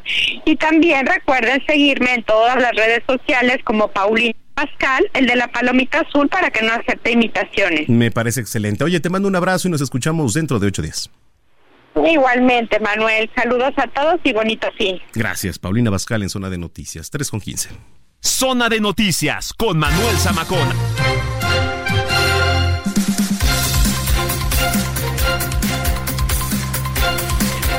Eh, pues ya le estábamos entrando al tema. ¿eh? Mañana 4 de febrero se conmemora el Día Mundial contra el Cáncer, esta enfermedad que es la segunda, segunda causa más frecuente de morbilidad y mortalidad en el continente americano, tan solo detrás de las enfermedades, enfermedades cardiovasculares. Entonces, híjole, bastante importante. Eh, tengo en la línea telefónica al doctor Francisco Holguín Sánchez, líder médico de oncología en Pfizer México, a quien me da mucho gusto recibir. Doctor, gracias. ¿Qué tal, Manuel? Muy buenas tardes aquí a tu auditorio. Muchas gracias por el espacio. Al contrario, híjole, bueno, pues, eh, ¿por dónde empezar a hablar del tema? Si, sin duda, eh, pues es eh, el cáncer, esta enfermedad con la que pues, en América Latina y en el mundo se batalla día tras día, pero pues es complicado también, ¿no? Y muy sensible hablar de ello.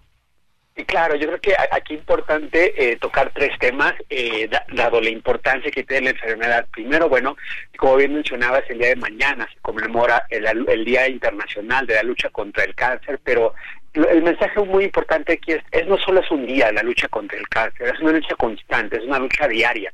Sin embargo, nos sirve para un momento de pausa y reflexionar de saber qué estamos haciendo nosotros para nuestro cuerpo, para nuestra salud, para saber si tenemos algún factor de riesgo que pueda que nos pueda proceder a tener cáncer y por ahí la cultura acudir al médico. Otro punto importante también mencionar, ¿no? Que no porque sea diagnosticado cáncer de sentencia de muerte, independientemente de que el cáncer se diagnostique en etapas tempranas, que si bien entre más temprano es mucho mejor la respuesta y la probabilidad de cura, pero aunque sea diagnosticado en etapas donde ya inclusive atacó otros órganos, existen opciones que se pueden ofrecer por la importancia de que las personas acudan con el médico para que él o ella les diga qué es lo que se puede hacer.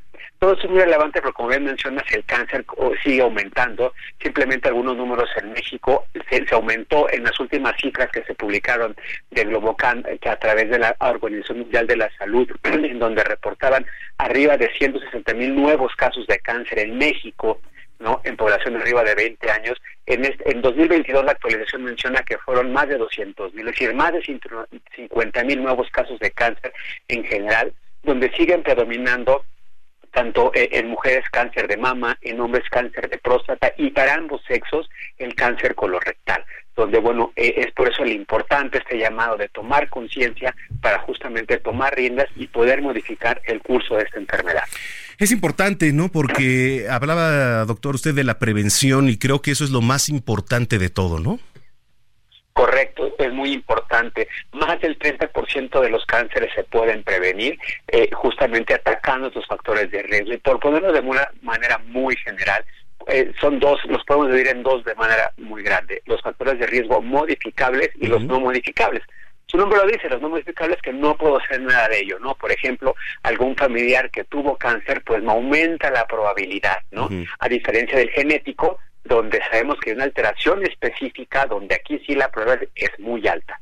¿no? También, por ejemplo, las mujeres que tuvieron su primera menstruación en edades muy tempranas, es decir, antes de los 12 años, y su última menstruación después de los 50 años, lo que implicó mayor exposición a tiempo a, a exposición a estrógenos, aumenta el riesgo, por ejemplo, de cáncer de mama. Solo por poner algunos de, de manera general. Y, por ejemplo, los modificables, ¿no? La exposición a, los rayos ultravioletas sin protector solar, el tabaquismo, ¿no?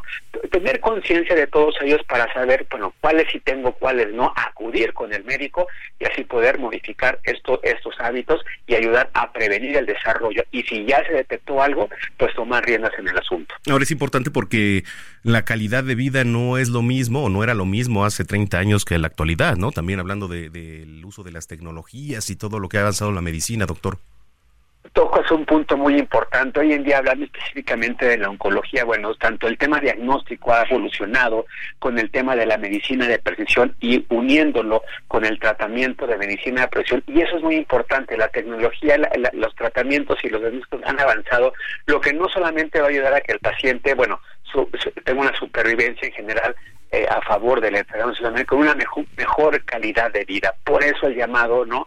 Y la lucha constante para que acudan con su médico, no tengan miedo, porque él les puede decir qué podemos hacer para cambiar el curso de la enfermedad. Muy bien, doctor. Oiga, pues eh, me dio mucho gusto saludarlo. ¿Alguna red social donde lo podemos encontrar o alguna página que nos eh, recomiende? Eh, muchísimas gracias. Todas estas páginas a través de, de, de, Pfizer no pueden estar en LinkedIn, en Instagram, en Facebook justamente. Y bueno, es muy importante todo esto para que puedan este, saber más de la enfermedad. Pero lo más importante, que acudan con su médico, porque mejor que él o ella les pueda decir de estos factores de riesgo y opciones que existen para que puedan sobrepasar o prevenir esta enfermedad. Muy bien, pues gracias, eh, doctor. Y si lo permite, pues estamos en contacto. Claro que sí, a tus órdenes, de auditorio. Muy buenas tardes. Buenas tardes, es el doctor Francisco Holguín Sánchez, líder médico de oncología en Pfizer México. 3 con 21. Hablemos de tecnología con Juan Guevara.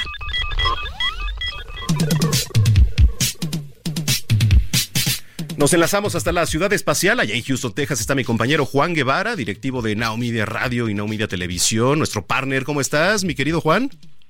Mi queridísimo Manuel Zamacona, ¿cómo estás?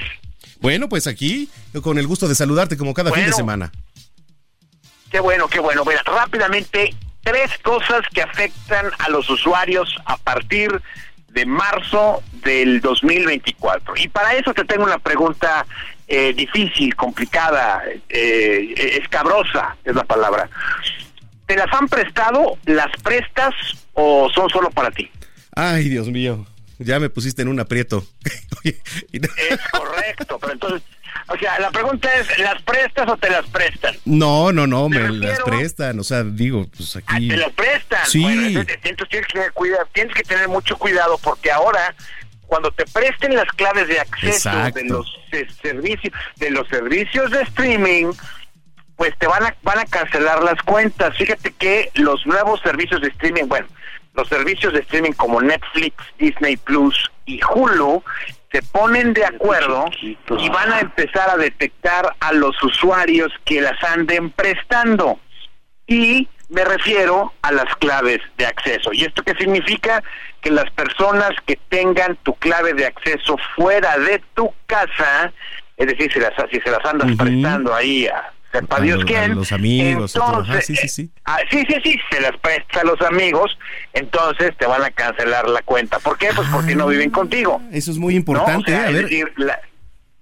sí, ten cuidado porque porque ya sabes que todo el mundo las anda prestando, ¿no? No, a ver, eh, eh, para la gente que nos viene escuchando, digo, y, lo he hecho, ¿no? Por ejemplo, a ver, pues si mi hermana quiere ver la plataforma, también, oye, pues sabes que le, de alguna manera, pues le presto la clave o no, pues o sea, no.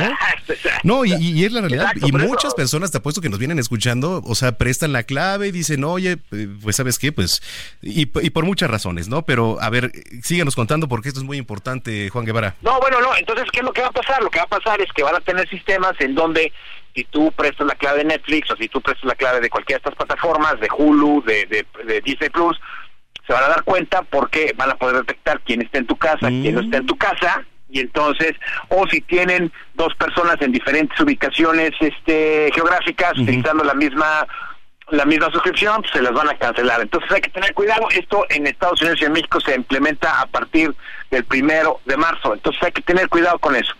Y segundo, nada rápidamente, los cambios dados a WhatsApp que permiten el, el, compartir la pantalla, ya es algo nuevo, hay que cuidarse cuando usted ande, ande compartiendo la pantalla, y bueno, ya disponible en cualquiera de las plataformas iOS y Android. ¿Cómo ves, mi querido Samacona?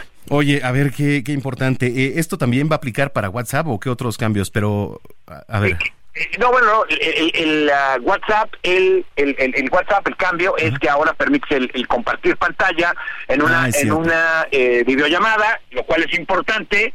Este, nada más hay que cuidado, hay que cuidar que tienes en la pantalla antes de compartir, ¿no? Te digo que por eso es importante saber a quién se las presta uno. Oye, nos vamos a ir a la pausa, eh, mi querido Juan Guevara, rapidísimo tus redes. Juan Guevara TV para todos, Juan Guevara TV, ya que estamos listos y dispuestos para seguir ah, platicando de tu tecnología con el buen... Faltaba una, ¿no? Con el buen Zamacona. faltaba no, Juan Guevara TV. Ajá, perfecto. ¿Qué, te falta? ¿Qué te falta, Zamacona? Nada, te mando un abrazo. Órale, saludos, bye. Vamos a una pausa y regresamos con Manuel Zamacona a Zona de Noticias.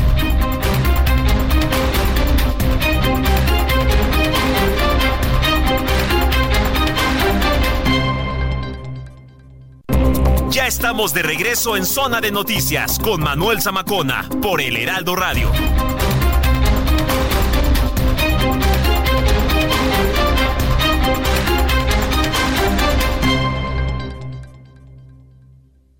Ya se acerca Expo Mueble Internacional. Acompáñanos del 14 al 17 de febrero e inspírate con su amplia variedad de muebles de estilo residencial, de oficina, para hotelería, colchones, decoración, mobiliario infantil en más de 500 empresas expositoras. Más información en www.expomuebleinternacional.com.mx.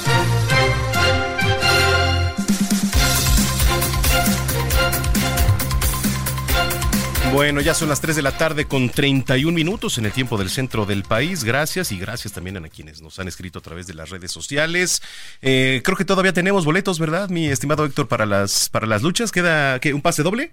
Un pase doble, nada más queda entonces, bueno, pues comuníquese 55 80 68 11 58, le repito 55 80 68 11 58, le regalo su pase doble para que se vaya mañana a ver las luchas ahí en la Arena México, porque la mejor lucha libre del mundo es la del Consejo Mundial de Lucha Libre.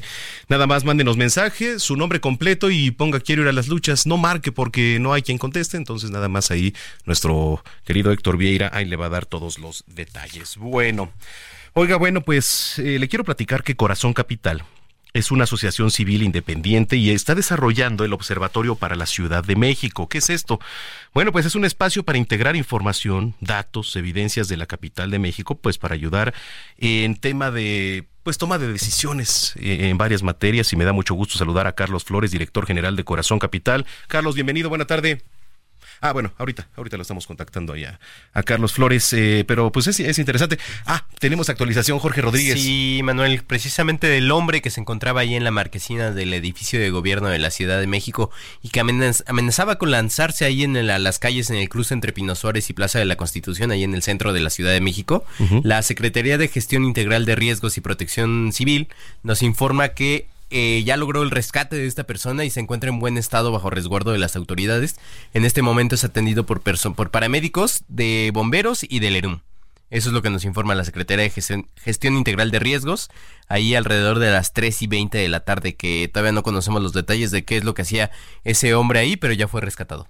Oye, pues es importante. Y, vaya labor, ¿eh? Que hicieron ahí el heroico cuerpo de bomberos que aquí estábamos viendo a través de los. Sí, sí, lo bajaron con ¿eh? una, una escalera telescópica. Sí, escalera telescópica. Bueno, pues qué bueno, qué bueno que ya se logró solucionar el tema.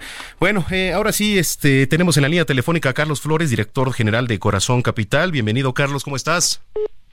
Manuel, muy buenas tardes a ti y a todo tu público en este fin de semana. Muchas gracias. Muchas, muchas gracias. Eh, cuéntanos qué es Corazón Capital. Bueno, Corazón Capital somos una organización apartidista sin fines de lucro, integrada por un conjunto de empresarios de este país que están muy interesados en que a la ciudad le vaya bien. Queremos que la ciudad esté en el mejor estadio posible y que le vemos el potencial que tiene con independencia de las políticas que generen los, los gobiernos, cualquiera que éste sea. A ver, eh, toma de decisiones sobre políticas públicas. Eh, ¿Cuál sería, por ejemplo, eh, un ejemplo más bien? Mira, eh, ahora hemos lanzado un observatorio sobre la ciudad. Estamos viviendo eh, una parte muy intensa, eh, un contexto muy intenso de competencia político-electoral en la Ciudad de México y eh, hemos lanzado un observatorio que nos va a permitir a los ciudadanos, al sector social, al sector privado e incluso al gobierno, como tú decías, a tomar mejores decisiones basadas en datos, en evidencias, resultado de decenas de horas de trabajo que hemos invertido para armar este, eh, este observatorio. Y este observatorio tiene eh, además como fin que estemos de manera permanente monitoreando el impacto de políticas y acciones públicas, privadas, sociales que inciden pues en los ejes propiamente del observatorio, que eh, como habrás podido ver y la gente que lo quiera, tu audiencia, la gente que lo quiera consultar, está en www.observatorio.observatoriocdmx.org, tiene cuatro ejes centrales. ¿no? Estamos pensando en cómo mejorar el desarrollo económico y la promoción turística, la inclusión y el desarrollo social, el Estado de Derecho y el fortalecimiento institucional y la sustentabilidad eh, y resiliencia. Y, si me permites alargar un poquito, Manuel, de manera muy puntual, por ejemplo, eh, en el tema del agua, que hoy vemos que en nuestra ciudad eh, hace crisis ya la gestión de este líquido vital, hemos colocado un número, la verdad, alarmante y muy dramático para quienes habitamos en esta capital, quienes transitan por la ciudad. Para que tú, tu audiencia, se den una idea, los chilangos consumimos en promedio 300 litros de agua por persona todos los días. Y eso supone que estamos muy por encima de los límites eh, eh, recomendados por organizaciones internacionales. Entonces, es verdad que hace falta un esfuerzo muy grande, digamos, de inversión en infraestructura para traer más agua, pero quizá deberíamos estar pensando en el otro lado de la moneda, que es el consumo y el lado de la demanda, cómo los chilangos que aquí vivimos consumimos, cuánto estamos gastando y por qué no estamos gestionando correctamente el líquido. Entonces, lo que estamos viendo en este observatorio es una película, una fotografía panorámica de la ciudad que nos permite con estos datos y sobre esta base de estos cuatro ejes mirarla para saber dónde estamos y hacia dónde debería eh, ir la ciudad monitorear el impacto de políticas, como dije, generar datos articulados y actualizados sobre el desarrollo de la capital, sin duda nos van a permitir pues cumplir con el marco institucional de la ciudad, con la Constitución, con las leyes, verificar los avances y rezagos de los planes, las políticas, los programas de gobierno y sin duda la incidencia de las políticas públicas en los objetivos de nuestra ciudad, por ejemplo, en la Agenda de Desarrollo Sostenible, la Agenda 2030. Eh, ¿Esto se puede trabajar eh, también con el gobierno? ¿Algunas de estas recomendaciones o, también este sería parte de, un objetivo, este Carlos? Claro que sí, qué inteligente pregunta, eh, Manuel.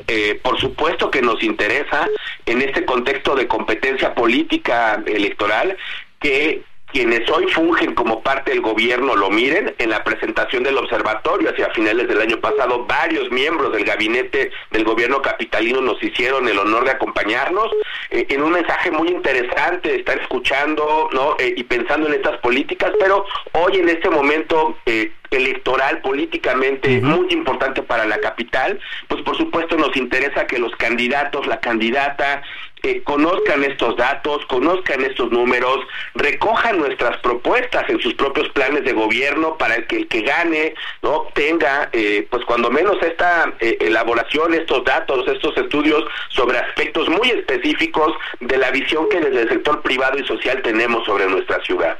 Totalmente. ¿Y dónde podemos encontrar más información y sobre todo también encontrarlos a ustedes, Carlos, ahí en el, en el observatorio? Muchas gracias, Manuel. Estamos, eh, Corazón Capital es www.corazoncapital.org y específicamente el observatorio chilango que hemos armado es www.observatoriocdmx.org. Bueno, pues eh, un abrazo y qué gusto platicar contigo. Si lo permites, estamos en contacto, Carlos. Con mucho gusto, Manuel. Buen fin de semana. Igualmente para ti es Carlos Flores, director general de Corazón Capital. Son las 3 de la tarde, ya con 38 minutos.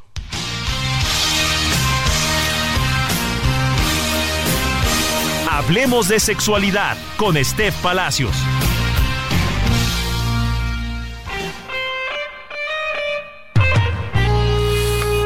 Bueno, ya, estamos preparando las, las mañanitas, ¿eh? Para mi querido Carlos Chu que nos está escuchando. Ah, ya, mira, pues de una vez, ¿no? Aprovechando, ¿eh? A mi queridísimo amigo Carlos Chu, que nos está escuchando y hoy es su cumpleaños. Le queremos mandar un gran abrazo. Únicamente faltan tres horas y media para su festejo y entonces pues esperemos que la pasen muy bien y este pues que cumplas muchos años más, mi querido Carlitos.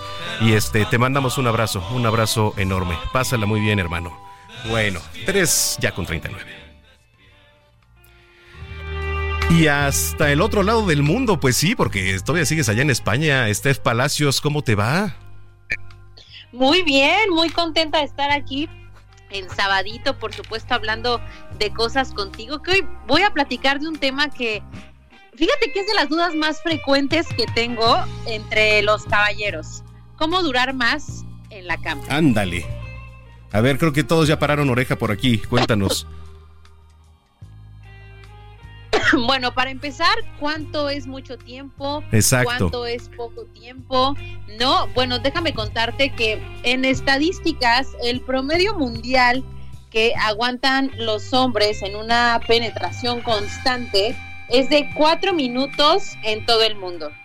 ¿No? Pero luego, la verdad es que los caballeros intentan esforzarse en aguantar muchísimo más que este tiempo, ¿no? Y por supuesto que empezamos a subir nuestros niveles de ansiedad por querer, pues, aguantar muchísimo más.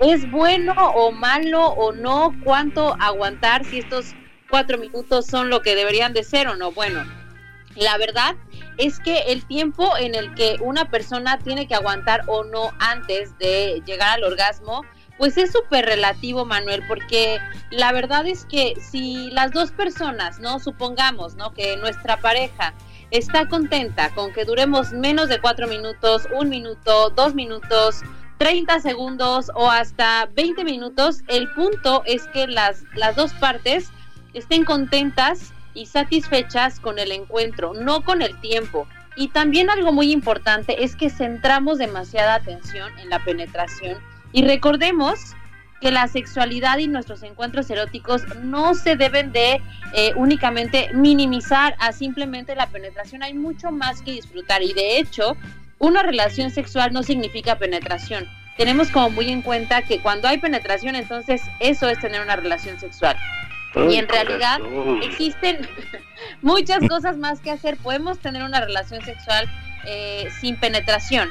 Entonces, la verdad es que lo que quiero comunicarles es que no se me tensen ni se me estresen por aguantar mucho o, por el tiempo que aguanten, porque la verdad es que, les repito, es algo muy, muy relativo. Ahora, eh, si queremos eh, aguantar un poquito más, claro que, y, si a nuestra pareja también está de acuerdo con esto, hay ciertas cosas que podrían ayudar, como por ejemplo los prudence eh, retardantes, ¿no? Que son preservativos que tienen un poco de benzocaína, ¿no? Que lo que hacen, la benzocaína es eh, adormecer un poquito, pues para, por supuesto, pues aguantar un poquito más. Patrocinador oficial de Zona de Noticias. Prudence. Ajá. Exacto, el punto es que las dos partes estén de acuerdo con todo lo que hagan en, en la cama y que no se me estresen tanto por, por cuánto se aguanta o no, porque, repito, de hecho para muchas mujeres el aguantar demasiado puede llegar a ser hasta molesto o doloroso. Entonces, con que estén contentos y le echen ganas en todo el encuentro erótico, más que la penetración y su pareja esté satisfecha, creo que es suficiente, no importa el tiempo que eh, duren en la penetración. Mira qué changote. eso, es, eso es importante porque luego también nos preocupamos, oye, híjole, y si no le gustó y cuánto tiempo duré y qué habrá pasado, ¿no?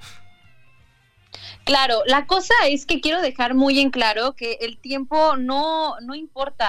Realmente, de hecho, por ahí hay algunos, eh, algunas estudios de, de, biología que nos dicen que en realidad el cuerpo de los hombres está diseñado para que en una penetración constante sea solamente un minuto.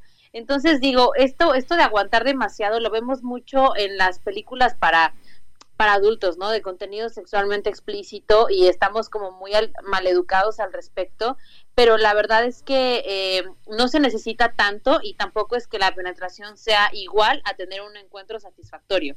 Entonces, pues bueno, existen ayudantes, sí, que pueden relajarnos un poco la ansiedad, ¿no? Como, como esto, ¿no? Como estos preservativos, por ejemplo, que además de protegernos, pues vamos a estar retardando un poquito, pero lo importante es que no nos preocupemos tanto por eso y disfrutemos el hoy en nuestros encuentros. Muy bien. Oye, la gente que te que nos viene escuchando, ¿dónde podemos contactarnos, redes sociales, todo, mi querida Steph? Claro que sí, pueden seguirnos como eh, Condones Prudence en todas nuestras redes sociales, eh, DKT México también en todas nuestras redes y por supuesto a mí como Steph Palacios también en todos lados para más tips. Muy bien, oye, pues te mando un abrazo, qué gusto saludarte. Igualmente, un besote. Gracias, Steph Palacios, vocera de Prudence y de KT, 3 de la tarde, 45 minutos.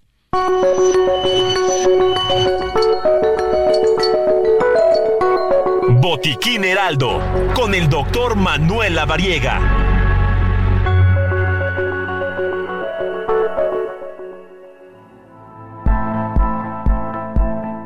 Ya está en la línea telefónica el doctor Manuel Lavariega Sarachaga. Qué gusto saludarte, Tocayo. Mi querido Tocayo, ¿cómo estás? Qué gusto saludarte a ti y a todo el auditorio. Bueno, pues ¿de qué vamos a platicar? Hoy vamos a platicar de un tema que fíjate que varios de los radioescuchas de Zona de Noticias me han y es el síndrome de las piernas inquietas. ¿Lo has ah, escuchado alguna vez? No, eh, a ver, sí me llamó la atención. Síndrome de las piernas inquietas. Híjole, suena medio sugerente, ¿no? El tema, pero a ver, cuéntanos de qué se trata. y no es relacionado a la sección anterior. Ajá, exacto. Es una condición médica, así que vale mucho la pena que pues lo escuchemos y sepamos de qué se trata, porque fíjate, Tocayo, que el síndrome de las piernas inquietas es un trastorno del sistema nervioso que causa una urgencia irresistible de mover las piernas y esta sensación suele acompañarse también de sensaciones desagradables como son hormigueos, picazón o incluso dolor. Así que bueno, los síntomas a menudo pueden aparecer en situaciones incluso de reposo o de inactividad y se, se alivian justamente eh, temporalmente con el movimiento. ¿Cómo ves? Oye, ¿tiene que ver con ansiedad, por ejemplo? Tiene que ver algo con ansiedad, con estrés, con todos estos síntomas, pues digamos, depresión, no de depresión de estar triste, sino depresión social. Así que es importante reconocerlo, porque fíjate que está subdiagnosticado, Tocayo. Es decir, muchas personas lo tienen y no saben que lo tienen. Y seguro tú estás eh, en alguna junta o has visto alguna persona que está ahí sentado y está mueve y mueve y mueve y mueve las piernas. Pues es esto, justamente, y puede tener un impacto significativo en la calidad de vida de las personas personas que incluso pueden afectar el sueño y también pueden generar síntomas como fatiga diurna, disminución del rendimiento y también impacto en las actividades cotidianas de las personas. Fíjate que no me había dado pues cuenta porque de repente lo haces ya de manera así natural, pero por ejemplo ahorita estoy moviendo mi, mi pierna izquierda, así mi pie lo, lo estoy moviendo así como, digo... Tengo miedo, tengo miedo. A lo mejor es normal, no sé si es normal o, cómo se puede controlar o, o qué pasa, Tocayo. Fíjate, Tocayo, que esa es una gran pregunta y es un gran punto, porque existe una relación que está bien establecida entre los niveles de hierro y el síndrome de las piernas inquietas y seguro muchos han de preguntarse por qué. Pues fíjate que la deficiencia de hierro, incluso sin llegar a anemia, puede afectar a un neurotransmisor que tenemos que se llama dopamina. Este neurotransmisor es importante para controlar el movimiento, lo que puede justamente contribuir al desarrollo de este síndrome de las piernas inquietas. Así que pues la suplementación de hierro puede ser beneficiosa para algunos pacientes y especialmente para aquellos que tienen niveles bajos de algo que se llama ferritina sérica, que es parte pues del componente de hierro de nuestra sangre, así que valdrá la pena que aquellas personas que muevan mucho las piernitas de manera inconsciente en las juntas, en las reuniones pues puedan hacerse estudios de sangre para ver cómo está su hierro y probablemente por ahí podría venir una condición relacionada. ¿Se controla? Se controla, de hecho el tratamiento existe para el síndrome y puede incluir desde cambios en el estilo de vida, incluso como la implementación de una rutina regular de sueño, la, la práctica de ejercicio y también algunos tratamientos farmacológicos eh, justamente relacionados con eh, hierro para poder eh, estabilizar estos niveles de dopamina, incluso en algunos casos muy, muy intensos, podemos prescribir anticonvulsivos e incluso benzodiazepinas. Benzodiazepinas, ok. Bueno, pues es importante. Eh, para la gente que te está escuchando, tus redes sociales, por favor, doctor Manuel Lavariega. Claro que sí, Tocayo, me pueden encontrar como DR La Variega Sarachaga en todas las redes sociales y bueno, pues ahí sigan dejando todos sus comentarios, todos los radioescuchas, porque justo este tema salió de varias preguntas de todos ellos. Así es. Bueno, pues te, te mando un abrazo y nos escuchamos mañana. Claro que sí, un fuerte abrazo y buena tarde. Gracias, buenas tardes, el doctor Manuel Lavariega aquí en Zona de Noticias. Ya son las 3 de la tarde con 50 minutos. Zona de Deportes con Roberto San Germán.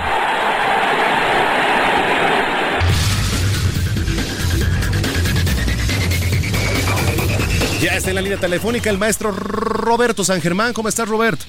¿Qué tal, mi querido Manuel? Buenas tardes y buenas tardes a toda la gente que nos sintoniza aquí en Zona de Noticias.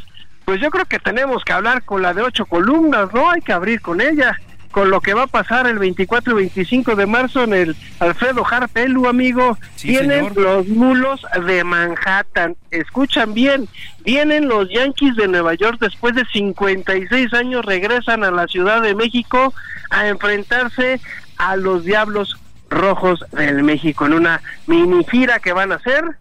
Ya fueron anunciados, los boletos a los abonados salen para el 6 de febrero, el martes 6 de febrero, y ya el miércoles 7 de febrero para los demás. Está caro, ¿eh? 4.800 la zona VIP y en la zona de discapacitados 780. Estos son los rangos que van a tener estos boletos, pero vale mucho la pena, señores. Es historia pura sabemos que no van a venir eh, y van a jugar todos los titulares de la temporada, pero van a venir con el equipo. Sí, viene el equipo. pretemporada. seguramente un turno al bat si lo tomaron Joff, digo, para obviamente pues el disfrute y además este pues que se desempolven, ¿no? En la pretemporada y es, es necesario y va a ser un súper espectáculo. Sí, ver Stanton, ver a todos ellos aquí. O sea, es que a ver, ver a mulos de Manhattan, amigo, no se ven todos los días, ¿eh? Totalmente. Ver a los Yankees es, es, una, una cosa de locura. Estás hablando del equipo más ganador en los deportes de los Estados Unidos, ¿eh? Sí. a nivel profesional, 27 series mundiales. Estás hablando que los Diablos Rojos del México son el equipo más ganador de la Liga Mexicana de Béisbol. También. Entonces estás hablando de la importancia que tiene. Ojo, ¿eh? No es cualquier partido, no es cualquier equipo. Estamos hablando para que la gente se dé una idea de quiénes son los Yankees, para los que no conocen mucho del mundo del béisbol. Eh, sería como si viene el Real Madrid con todas sus estrellas, si viene el Barcelona con todas sus estrellas, así de ese nivel, amigo. Eh, la verdad es que ayer no podía creer la noticia, pensé que estábamos en 28 de diciembre, ¿no? En el Día de los Inocentes, pero cuando veo la publicación, le escribí, este, pues luego, luego, ¿no? A mi querido amigo Jafet Amador, eh, que es el cuarto uh de los Diablos Rojos del México, este, le, le, mandé mensaje ayer, le dije, oye, este, ¿qué onda? No, pues sí, me dice mi sangre, pues ya ahí nos estaremos viendo y qué, qué bueno, la verdad, para el espectáculo en, en general, qué bueno que México, y que se aproveche el estadio Alfredo Har, porque también, pues es uno de los estadios más bonitos, más modernos del país. Sí, además, este, eh, es, es, eh, fíjate que lo importante de aquí, lo interesante, tiene mucho que ver, ¿sabes con qué? Con que sigue siendo un deporte familiar, amigo. Y yo siempre lo voy a decir, invito a la gente a que vaya. Es un deporte familiar, lleven a sus hijos y es una buena oportunidad también, si no conoces del béisbol, ir a ver este partido.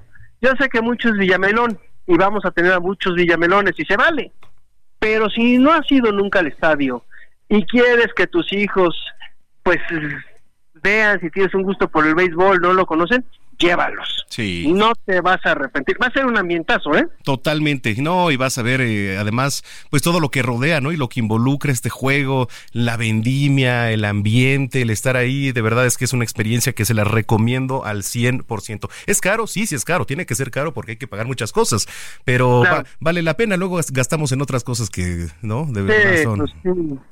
bueno, a ver, señores, el fin de semana en alcohol se gastan más. Sí. O sea, y la verdad es que vale vale vale mucho la pena. Por eso quería iniciar con esto porque le está dando la vuelta. Ayer eh, reventó las redes.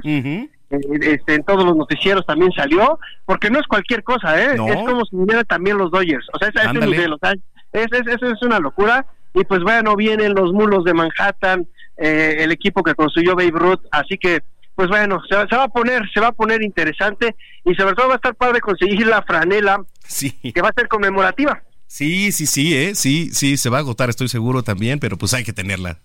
Hay que tenerla, mi querido amigo, pero bueno, y pues malas noticias para el béisbol porque pues tenemos que los, las, eh, ahora sí que la serie del Caribe México va mal, amigo. Dos salidas, dos derrotas, Curazao y Puerto Rico, desgraciadamente los naranjeros pues no la están pasando bien en esta serie del Caribe y pues creo que pues van a estar eliminados, si no es que ya están. Sí, ahorita van empatando uno uno con Panamá, ahí creo que van en la parte alta de la tercera entrada, pero oye, este, ya nos tenemos que ir, mi querido Robert, mañana platicamos, ¿no? Claro, claro, claro que sí, amigo. En tus redes sociales. Sí. Es eh, arroba San Germán, ahí estamos, amigo. Pasa bonita tarde, provecho y nos escuchamos mañana. Gracias, es Roberto San Germán aquí en Zona de Noticias. Gracias, gracias Jorge Rodríguez. Eh, gracias a ti, Manuel, y gracias al auditorio. Nos escuchamos mañana, Héctor Vieira, señor Raúl Guacuja. Gracias, eh, Osvaldo Marín. Osvaldo Marín, sí, y Iván, que anda por aquí también ya desde escena por nosotros. Gracias, Iván. Bueno, nos escuchamos mañana en punto de las 2 de la tarde, aquí en Zona de Noticias. Yo soy Manuel Zamacona, arroba Zamacona al aire. Pase bonita tarde y hasta entonces.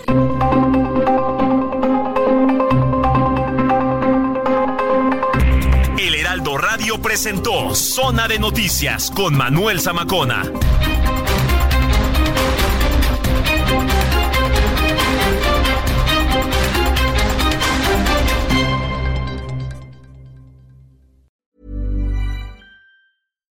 If you're looking for plump lips that last, you need to know about Juvederm lip fillers. With Juvederm Volbella XC and Juvederm Ultra XC, your lip look, whether it's subtle or bold, can last up to one full year with optimal treatment and no additional maintenance. Find a licensed specialist and see if it's right for you at Juvederm.com today. That's J U V E D E R M.com. Add fullness to lips in adults over 21 with Juvederm Volbella XC or Juvederm Ultra XC. Do not use if you have severe allergies or a history of severe allergic reactions, or if you're allergic to lidocaine or the proteins used in Juvederm. Tell your doctor if you have a history of scarring or taking medicines that decrease the body's immune response or that can prolong bleeding. Common side effects include injection site redness, swelling, pain, tenderness, firmness, lumps, bumps, bruising, discoloration, or itching. As with all fillers, there's a rare risk of unintentional injection into a blood vessel, which can cause vision abnormalities, blindness, stroke, temporary scabs, or scarring. For full important safety information, visit juvederm.com.